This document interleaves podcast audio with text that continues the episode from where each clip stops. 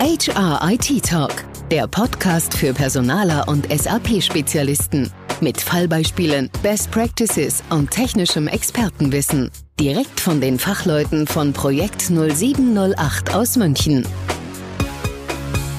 Die HR IT Transformation Roadmap ist ein entscheidendes Instrument, um sicherzustellen, dass die Transformation im Personalbereich zielgerichtet, strukturiert und effektiv betrieben werden kann. Sie hilft Unternehmen dabei, ihren HR-Bereich zu modernisieren, um den sich verändernden Geschäftsanforderungen gerecht zu werden und im Wettbewerb zu bestehen. Wie eine solche Roadmap entwickelt werden kann und was dabei zu beachten ist, kläre ich in dieser Folge mit meiner Gesprächspartnerin Paulina Kersting, Senior Consultant bei Projekt 08. Damit herzlich willkommen zu dieser Folge von HIT Talk. Mein Name ist Michael Schäffler. Hallo Paulina, herzlich willkommen zurück bei HRIT Talk. Hallo Michi, danke, dass du mich wieder hier hast.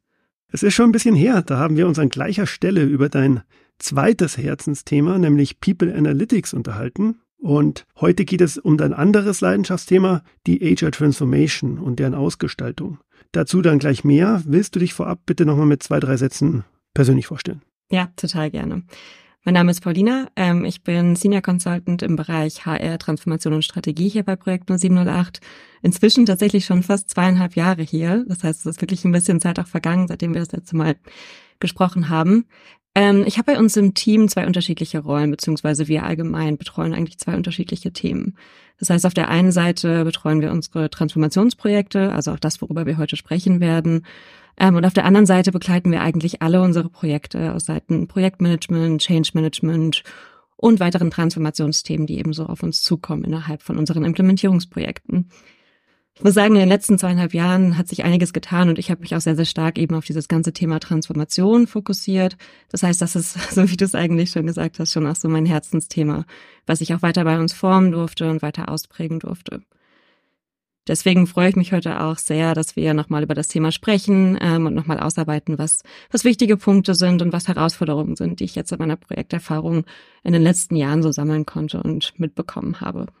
Ja, und da konnten wir ja auch einige Projekte gemeinsam machen. Ja. Also vielen Dank an der Stelle mhm. dafür. Tolle Zusammenarbeit. Ja, dann kommen wir mal zum Inhaltlichen. Starten möchte ich mit der Frage, Paulina. Häufig wird die Begrifflichkeit HR Transformation mit der Digitalisierung gleichgesetzt. Ich denke aber, das ist zu kurz gesprungen. In meinem Verständnis ist damit nämlich die komplette Veränderung, also sprich der Veränderungsprozess gemeint, der die Personalarbeit in die Zukunft führt. Dieser umfasst dann strategische, aber auch operative Komponenten und im Zentrum steht die Anpassung von Prozessen, Strukturen und natürlich Systemen. Daher meine erste Frage an dich. Was genau ist die HR Transformation für dich? Die wichtigste Frage zuerst. Ähm, genau, also es gibt natürlich viele Definitionen, die so im Umlauf sind. Ich war tatsächlich mal so frech und habe ChatGPT gefragt an der Stelle, wie man das am, genau, wie man das am einfachsten definieren könnte und fand die Definition von ChatGPT eigentlich ganz schön. Deswegen würde ich die an der Stelle auch ganz gerne einmal aufgreifen. Äh, ChatGPT hat gesagt, dass eine Transformationsroadmap ein strategisches Planungsinstrument ist, das von Organisationen verwendet wird, um große Veränderungen zu steuern. Und im Endeffekt ist es eben genau das. Ähm, wir versuchen ähm, quasi aufzuarbeiten, wie man durch eine Transformation durchkommt. Sieht man ja eigentlich auch schon an dem Begriff. Das Thema HR Roadmap, wenn man das Ganze auch ins Deutsche übersetzen würde, bedeutet eine Art Landkarte oder ein Fahrplan oder manchmal sprechen wir auch von einem Bebauungsplan für eben das Thema Transformation aufzusetzen. Das bedeutet für Unternehmen, wenn wir sie begleiten, eben den Weg zu definieren durch diese Transformation, sich da zu sortieren und eben das Ganze irgendwie verdaubar machen und in verdaubaren Häppchen quasi auf eine Timeline zu setzen und eben diese Art Plan aufzustellen und eine Beschreibung beziehungsweise Anleitung aufzusetzen, wie man den Weg durch diesen Wandel beziehungsweise durch diese Transformation gestaltet. Das hast du auch schon die nächste Begrifflichkeit reingebracht, nämlich die Roadmap, also die zeitliche Ausgestaltung der HR IT Transformation. Was verstehen wir denn bei Projekt 078 darunter? Mhm. Wir haben unterschiedliche Bestandteile, die wir mit aufgreifen in Form von einer Roadmap. Ähm, wie gesagt, es ist größtenteils eben dieses ganze Thema, das, das Thema Transformation auf eine zeitliche Achse zu setzen, also wirklich Meilensteine aufzusetzen und einen Plan zu schaffen, wie ein Unternehmen durch diese Transformation gut durchkommen kann gerade im HR da eben ein bisschen Struktur reinzubekommen und das Ganze genau eben auf der zeitlichen Achse zu schauen, was, was sind die Schritte, wie kommt man eben auf dieses Transformationsziel, was man sich vornimmt. Und warum braucht man deiner Meinung nach zwingend einen solchen Fahrplan? Was sind Treiber für das Thema? Allgemein ist es natürlich wichtig, eine Strategie zu haben. Das ist beim Thema Transformation natürlich nichts anderes. Das heißt, Unternehmen müssen sich, müssen sich dafür quasi im Klaren sein, was ihre Strategie ist, wenn es um das Thema Transformation angeht, äh, wenn es um das Thema Transformation geht. Insbesondere aktuell sehe ich bei ganz vielen Unternehmen, dass sie fast überflutet sind von den unterschiedlichen Treibern und Faktoren, die um sie herum stattfinden und auf sie einprasseln und sich teilweise schon ein bisschen verloren fühlen, weil es eben einfach so eine große Menge an Themen sind, die, ähm, die auf sie zukommen. Ähm, und das können unterschiedliche Treiber sein, sowohl intern als auch auf extern Perspektive. Und eben da sich einzuordnen und diese Transformationsroadmap aufzusetzen, ist wichtig. Wenn wir uns die Treiber anschauen, ich habe es gerade schon gesagt, würde ich das ganz gerne unter als interne und externe Treiber einmal aufgliedern. Intern ist es so, dass viele Unternehmen ohnehin das Thema Digitalisierung auf der Agenda haben. Es ist jetzt nichts Neues. Ich glaube, das ist schon seit einigen Jahren tatsächlich so. Aber es nimmt auch eher mehr zu, als dass es abnimmt. Hintergrund ist, so was ich bei den Kunden oft sehe, also bei vielen Unternehmen, ist, dass die Systeme teilweise veraltet sind oder in die Jahre gekommen sind. Es ist einfach sehr, sehr viel passiert in den letzten Jahren. Und viele Unternehmen merken, dass sie ein Revamp oder ein Redesign von ihren Systemen und Prozessen benötigen, um sich da neu aufzustellen und eben eine Art Neuauslage der aktuellen Situation aufzubauen. Teilweise haben Unternehmen auch gar keine digitalen Lösungen, die sie im Unternehmen haben für bestimmte Bereiche im HR ähm, und merken, dass da eben es einfach drängt und sie da eine digitale Lösung brauchen, um ihren Arbeitsalltag zu unterstützen. Es kann aber genauso gut interne neue Anforderungen sein, die durch das Business beziehungsweise HR gestellt werden, die Unternehmen oder die als Treiber dienen für eine Transformation.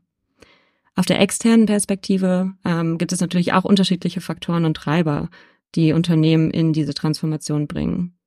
Zum einen ähm, kann das eine Art Anbieterstrategie sein. Das ist was, was wir natürlich sehr, sehr viel sehen, weil wir viele Kunden haben, die bei der SAP auch sind und sich aktuell in, in einem SAP HCM befinden. Auch die SAP gibt vor, dass die Go-Forward-Lösung eben sich in der Cloud befindet. Das bedeutet, viele Unternehmen stehen jetzt vor Herausforderungen, noch in einem On-Premise zu sein und zu überlegen, okay, wann und wie gehen wir diesen Weg in die Cloud ein?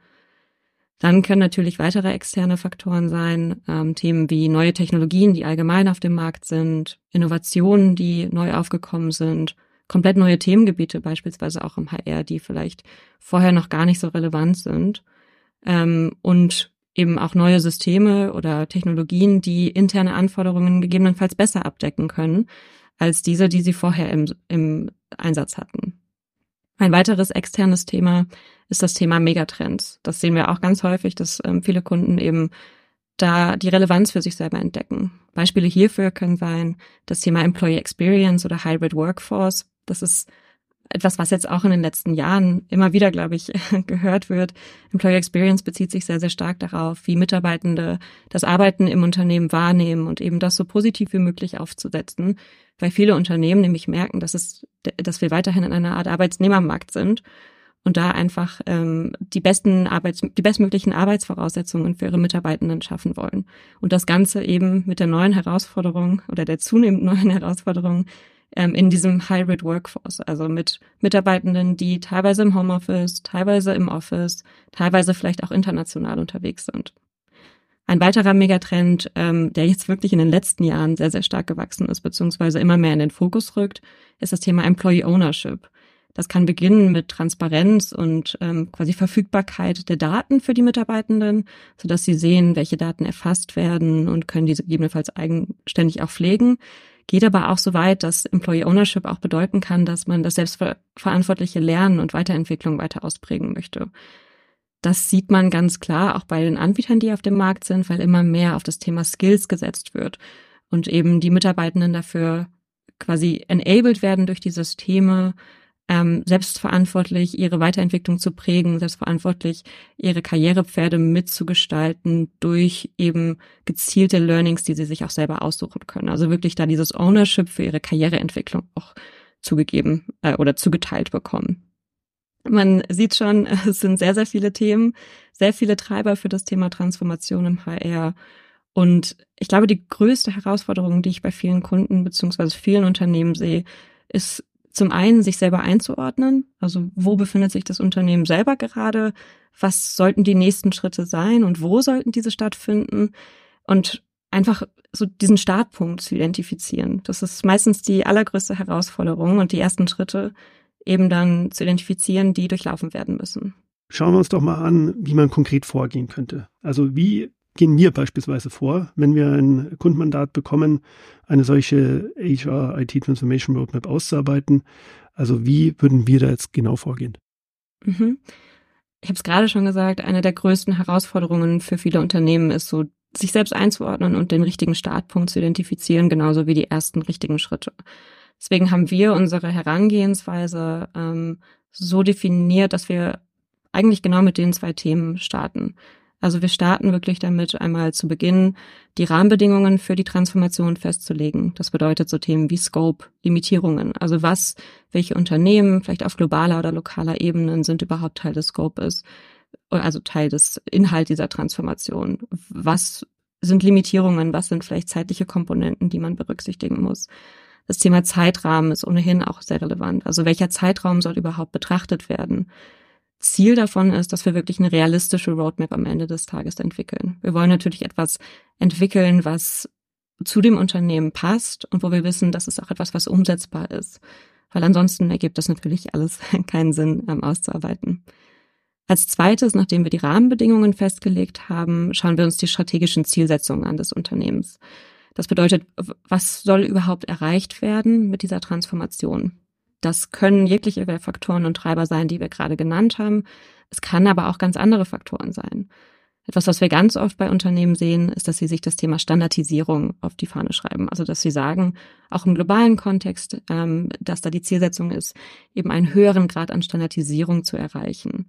Hat oft den Hintergrund, dass sie sich wünschen, dass eben Betriebskosten und Wartungskosten ähm, für dieses Thema einfach gering gehalten werden können oder auch zentral gesteuert werden können. Das ist ein Beispiel für eine strategische Zielsetzung, die wir am Anfang festlegen. Da gibt es natürlich unzählige weitere Zielsetzungen, die unterschiedliche Kunden beziehungsweise Unternehmen haben.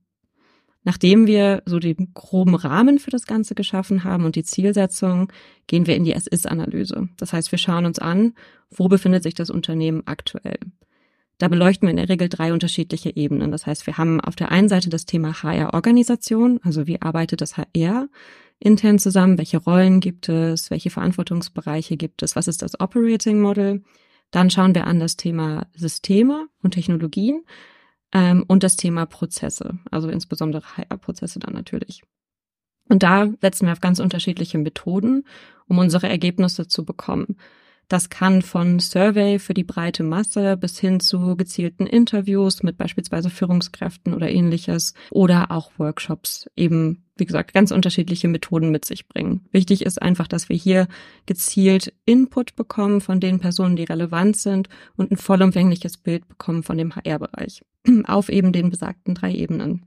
Außerdem ist es für uns wichtig, wirklich zu identifizieren, wo es einen großen Handlungsbedarf gibt, also wo es wirklich große Painpoints gibt bei den Unternehmen und welche Bereiche vielleicht weniger Handlungsbedarf haben und wo wir vielleicht auch ähm, erstmal nicht eben unmittelbar handeln müssen, ähm, um eben die Organisation weiterzubringen in der Transformation. Ein wichtiger erster Schritt im Rahmen der SS-Analyse ist die Erhebung der jeweiligen Ausgangssituation beim Kunden. Und zwar mit Blick auf die bestehenden HR-Prozesse und Technologien, aber auch die HR-Organisation. Was genau, Paulina, ist die Zielsetzung dieses ersten wichtigen Schritts? Ich hatte ja gerade schon erwähnt, dass wir ähm, in der SS-Analyse versuchen, ein vollumfängliches Bild beim Kunden beziehungsweise in der HR-Abteilung zu erlangen. Für uns ist es, wie gesagt, wichtig zu verstehen, was Painpoints sind und diese zu identifizieren und haben da die unterschiedlichen Methoden, die ich eben aufgeführt habe. Wichtig ist, dass wir wirklich hier auch unterschiedliche Blickwinkel uns einholen. Das heißt, zum einen seitens Unternehmen, also Manager oder sogar Mitarbeitende, HR-Mitarbeitende und auch in der IT uns die Meinungen einholen. Und warum ist das wichtig? Ich habe da ein Beispiel, ähm, was tatsächlich gefühlt in jedem Transformationsprojekt aufkommt. Das ist das Thema Payroll. Viele unserer Kunden sind gerade im SAP ähm, unterwegs, im HCM und haben da ihre Payroll. Und wenn wir da in die Umfragen gehen, ähm, kommt meistens aus Mitarbeiter- oder auch Führungskraftperspektive oder meistens sogar auch aus HR-Mitarbeitenden-Perspektive so das Feedback, ach, Payroll läuft, da haben wir keinen kein Thema, das, ähm, da haben wir keine Dringlichkeit, das Thema anzugehen. Das passt so von den Prozessen und vom System.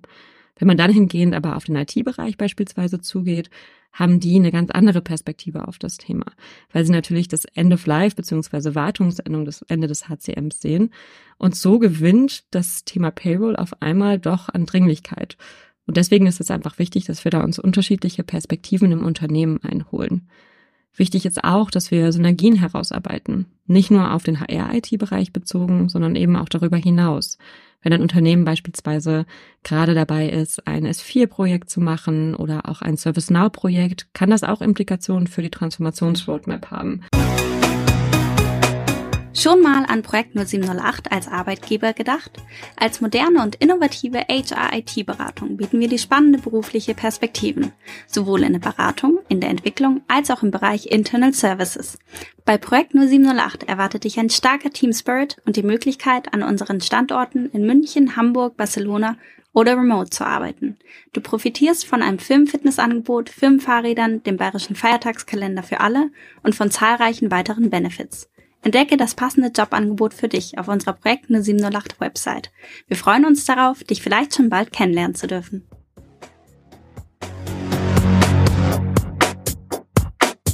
Nachdem wir das aktuelle Bild uns angeschaut haben, also die SS-Analyse durchgeführt haben, gehen wir in die To-Be-Szenarienbetrachtung. Wenn wir auf die To-Be-Szenarien schauen, orientiert sich das natürlich sehr, sehr stark an dem SS, also an der aktuellen Ausgangslage und an den Pain Points und Handlungsbedarfen, die wir identifiziert haben. Das heißt, zu dem Zeitpunkt entwickeln wir in der Regel Zielbilder, also mehrere Zielbilder, die möglich sind für den Kunden bzw. das Unternehmen und versuchen da schon in die Schwerpunktsetzung zu gehen ähm, und Implikationen zu entwickeln, die zum einen auf Prozess, auf System und Technologie und auf Organisationsebene relevant sind. Und nachdem wir hier diese unterschiedlichen Zielbilder aufgesetzt haben, gehen wir gemeinsam mit dem Kunden ähm, in die Szenarien Bewertung beziehungsweise versuchen am Ende des Projektes mit einem Szenario rauszugehen, was für den Kunden gut passt, also das, was unternehmensorganisatorisch ähm, auch gut passt, wo das Unternehmen sich wohl mitfühlt und kalkulieren da in der Regel auch eine Art Business oder Value Case und setzen das Ganze auf eine Timeline beziehungsweise Roadmap, sodass wir am Ende des Projektes neben der S-Is- und To-Be-Analyse eben ein Szenario haben, was auf der zeitlichen Achse liegt, wo wir sagen können, das ist das Szenario, mit dem das Unternehmen weitermachen möchte und in die Transformation starten möchte. Und welche Kriterien entscheiden letztlich im Rahmen dieser Strategieentwicklung darüber, welches der angestrebten Szenarien auch quasi das Zielbild wird?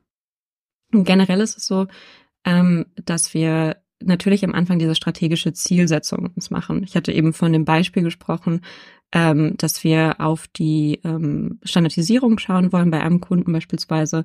Ähm, das heißt, wir würden dann im Endeffekt die einzelnen Szenarien so bewerten, dass wir schauen, zielt das auf die strategischen Zielsetzungen aus und erreichen wir diese. Das kann teilweise eine Herausforderung sein, weil Standardisierung ist vielleicht noch ein ganz gutes Beispiel, aber es kann natürlich sein, dass sich diese strategischen Zielsetzungen bedingt ähm, auch widersprechen. Ein Beispiel wäre, wenn wir auf das Thema Innovationen schauen wollen, ähm, also dass ein, ein starker Fokuspunkt ist, dass der Kunde da vielleicht auch gerne vorne mitmischen möchte, auch mit künstlicher Intelligenz arbeiten möchte und eben immer quasi vorne mit dabei ist, aber trotzdem beispielsweise relativ kostensensibel ist und eher einen Investitionsschutz voraussieht da haben wir natürlich dann Schwierigkeiten, wenn wir das Ganze bewerten, weil wir natürlich in beiden ähm, strategischen Zielsetzungen wahrscheinlich schwierig auf die 100 Prozent kommen werden. Müssen dann eben evaluieren, was für den Kunden realistischer ist und was eben einen größeren größeren Outcome hat oder wie wir das eben zumindest unter eine unter einen Hut bringen können. Das Ganze basiert natürlich dann auch wieder auf der Priorisierung und der, der ganzen Painpoints und der technischen Abhängigkeiten, die wir ohnehin schon identifiziert haben. Genau, bei so einem letzten gemeinsamen Kundenprojekt hatten wir das ja Guiding Principles getauft, mhm. beziehungsweise dann die Focus Guiding Principles. Das waren dann diejenigen darunter, die wirklich die absolute Priorität genossen haben. Genau, und auch darunter kann man natürlich nochmal unterscheiden und das quasi in einer Art Rangfolge aufsetzen. Ähm, das ist dann in der Regel, wenn man wirklich widersprechende Guiding Principles hat, gegebenenfalls auch sinnvoll, um eben da auch ein gutes Bild oder Zielbild zu erarbeiten. Gut, angenommen, wir haben jetzt eine strategische Zielsetzung, ein Zielbild definiert und möchten daraus jetzt eine konkrete Roadmap entwickeln. Also sprich den von dir erwähnten detaillierten Zeitplan, der alle Projekte und Maßnahmen der Transformation umfasst. Was genau ist bei der Definition der Roadmap aus deiner Sicht zu beachten? Was ist da wichtig? Also generell ist es wichtig, das Ganze irgendwie in verdaubare Häppchen, sag ich mal, ähm, einzuordnen. Das heißt, wir brauchen natürlich sogenannte Arbeitspakete oder Projekte, die wir auf diese Roadmap setzen können. In der Regel ist es ja so, dass wir am Ende des Projektes auch eine Zielsystemlandschaft aufsetzen, das heißt unterschiedliche Ausprägungsstufen, gegebenenfalls auch von wie sich diese Systemlandschaft entwickeln kann im Rahmen des Projektes und je nach Größe des Projektes eben auch Zielbilder für das Thema Prozesse und Target Operating Model beziehungsweise Rollen im HR. Das können alles Bestandteile sein. Und jetzt muss man eben schauen, wie man das Ganze auf die zeitliche Achse setzt ähm, damit man diese Zielbilder erreicht ähm, mit eben diesen Projekten und Maßnahmen, die man sich aufsetzt. Das ist neben der zeitlichen Planung auch eine Art Meilensteinplanung, die man aufsetzen kann. Die berücksichtigt natürlich unterschiedliche Faktoren. Das heißt, wir haben zum einen technische Abhängigkeiten, die wir mit einbringen müssen ähm, innerhalb des Projektes. Also wo hängt die Implementierung gegebenenfalls von einem neuen System ähm, zu einem anderen? Wo hängen die beiden voneinander ab? ähm, und so weiter. Ein ganz, ganz wichtiges Thema, was wir immer berücksichtigen, ist das Thema interne Kapazitäten. Das heißt, der Kunde bzw. das Unternehmen muss natürlich auch die ähm, Ressourcen, sag ich mal, also auf Mitarbeiterseite das Wissen und die Mitarbeitenden bringen, die eben dafür Zeit haben, aber auch das Wissen, um in diese Projekte erfolgreich abzuschließen. Ähm, wichtig ist auch das Thema andere Projekte. Das ist nicht nur auf, das, auf den HR-Bereich bezogen, sondern allgemein auch im IT-Bereich oder im HR-IT-Bereich. Diese müssen mit einkalkuliert werden und entweder als Bestandteil der Transformation gesehen werden oder zumindest eben zeitlich ähm, müssen Abhängigkeiten da auch nochmal evaluiert werden und mit auf die Roadmap genommen werden. Dann ähm, ist es so, dass man natürlich auf die allgemeine Zielsetzung schaut. Das hatte ich ja eben schon gesagt, dass man eben wirklich schaut, okay, wann haben wir unsere Meilensteine, wann erreichen wir diese, ähm, generieren wir den Mehrwert in der Organisation, den wir, den wir wollen und, und wann vor allem ist es wirklich so, dass wir zwei Jahre jetzt erstmal implementieren und erst dann einen Mehrwert haben? Gibt es gegebenenfalls auch Quick Wins, ähm, die man vielleicht vorher schon implementieren kann? Oder potenzielle Big Rocks, die einfach eben zwei Jahre für die Implementierung zum Beispiel brauchen. Also es sind alles Faktoren, die man irgendwie berücksichtigen muss und die sich irgendwie auf dieser Roadmap dann wiederfinden sollten. Ja, du hast ja auch gerade die technischen Abhängigkeiten angesprochen. Die möchte ich jetzt auch nochmal unterstreichen. Wir haben ja viele Kundenprojekte oder wir haben viele Kunden, die vor der Herausforderung stehen, eine globale SuccessFactor Suite einführen zu wollen und wissen nicht, wo sie anfangen möchten oder müssen. Und hier beispielsweise die Abhängigkeiten zwischen den Modulen, das kann schon sehr komplex werden, wenn beispielsweise jetzt ein Recruiting-System als erster Schritt in die Cloud gewählt wird und dann erst nachgelagert ein EC als führendes Stammdatensystem eingeführt werden soll. Gleichzeitig soll aber vielleicht ein Onboarding-Modul implementiert werden, was ja sehr nah am Recruiting dran ist. Ähm, jetzt muss man wissen, das Onboarding-Modul hat sehr starke Abhängigkeiten zum EC will heißen, das lässt sich eigentlich erst sinnvoll einsetzen, wenn das auch ebenfalls da ist. Also und somit hat man da wirklich Abhängigkeiten zwischen den Modulen, die erstmal vielleicht nicht so transparent sind und die genau auf dieser Roadmap auch beleuchtet werden müssen.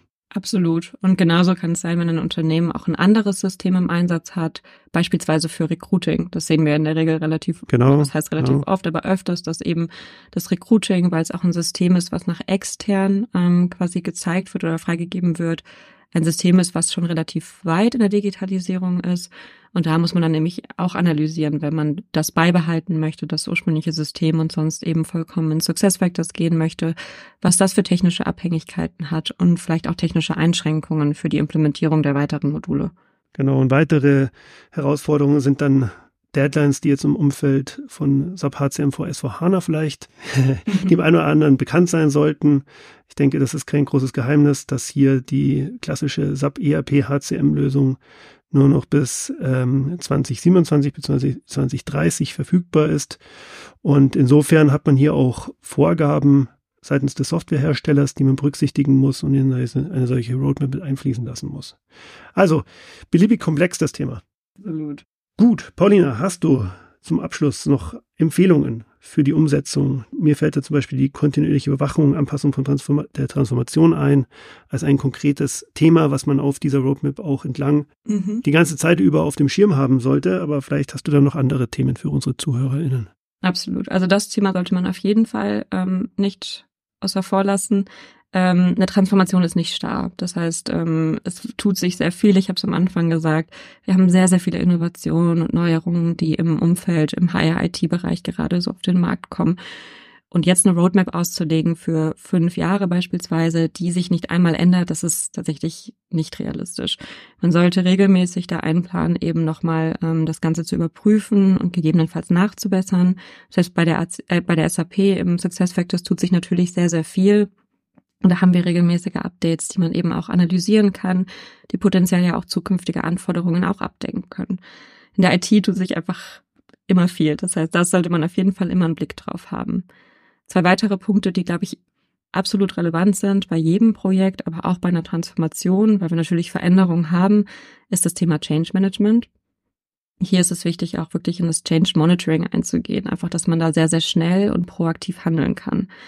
Da empfehlen wir in der Regel wirklich auch einen starken Fokus drauf zu legen an Transformationsprojekten.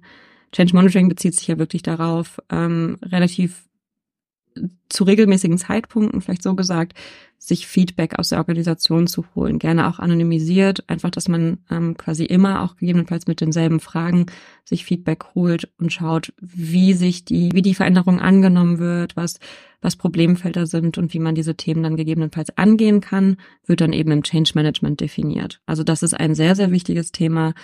Transformation, wie gesagt, ist eben auch eine sehr, sehr große Veränderung für jedes, äh, für jedes Unternehmen. Ein weiterer Aspekt, der relevant ist, ist das ganze Thema Programmleitung. Wir haben sehr, sehr viele kleinere Projekte in einem Transformationsprojekt. Das heißt, da wird in der Regel jeweils eine Projektleitung auch gestafft. Also es sollte sich eine Person auch dafür zugehörig fühlen bzw. zuständig fühlen. Ähm, wichtig ist aber natürlich im Großen und Ganzen dieses ganze Programm auch irgendwie zu steuern, weil es doch einfach viele Themen sind, ähm, die die aufeinanderprasseln und ähm, da ist es einfach wichtig, übergreifend den Überblick zu behalten, ähm, gerade weil wir auch, wie gesagt, technische Abhängigkeiten haben, da einfach einen Blick drauf zu haben, was, was hat sich geändert, wo haben wir gegebenenfalls Verzug oder ähnliches, ähm, wo hat sich vielleicht auch jetzt in Bezug auf Transformation ist nicht starr, ähm, wo hat sich vielleicht in dem Umfeld was getan, was aufgegriffen werden kann. Also dafür sollte man auf jeden Fall eine Art Programmleitung staffen, die dafür zuständig ist und eben übergreifend einfach den Überblick über alle Themen behält. Mir fällt noch das Thema Durchhaltevermögen ein. Absolut. Denn letztlich, ähm, wir haben es jetzt gerade schon genannt, diese Roadmap, in der Regel entwickeln wir die für einen Zeitraum von fünf Jahren. Da fließt viel Wasser die Isar entlang, wie wir in München sagen. Also insofern braucht es da sicherlich einen Rückhalt vom Top-Management, um dann auch an diesen einmal festgelegten Themen und Zielen festhalten zu können. Klar, eine Nachbesserung oder Überprüfung ist sicherlich hier und da notwendig, aber prinzipiell sollte dann nicht die Zielsetzung komplett äh, verändert werden, wenn man einmal diesen Weg beschritten hat. Also, das wäre sicherlich noch ein Punkt, wo man von Anfang an mit einkalkulieren sollte oder mit auf den Schirm haben sollte. Absolut. Gut, Paulina, wir sind am Ende der Zeit. Vielen Dank für diesen Input in Sachen HR Transformation Roadmap. Ich freue mich auf die nächsten Projekte mit dir und dann können wir das gemeinsam wieder ja, dieses Wissen wieder an Mann, an Frau bringen. Ähm, ja, danke Michi, dass du mich nochmal dabei hattest. Es hat äh, Spaß gemacht und danke, dass ich dir vom Thema Transformation äh, noch ein bisschen was erzählen konnte. Und ich freue mich auf die nächsten Projekte mit dir. Hat Ihnen dieser Podcast gefallen? Dann freuen wir uns sehr über 5 Sterne bei iTunes. Feedback zu dieser Folge oder Themenvorschläge für künftige Episoden gerne per Mail an podcast.projekt0708.com.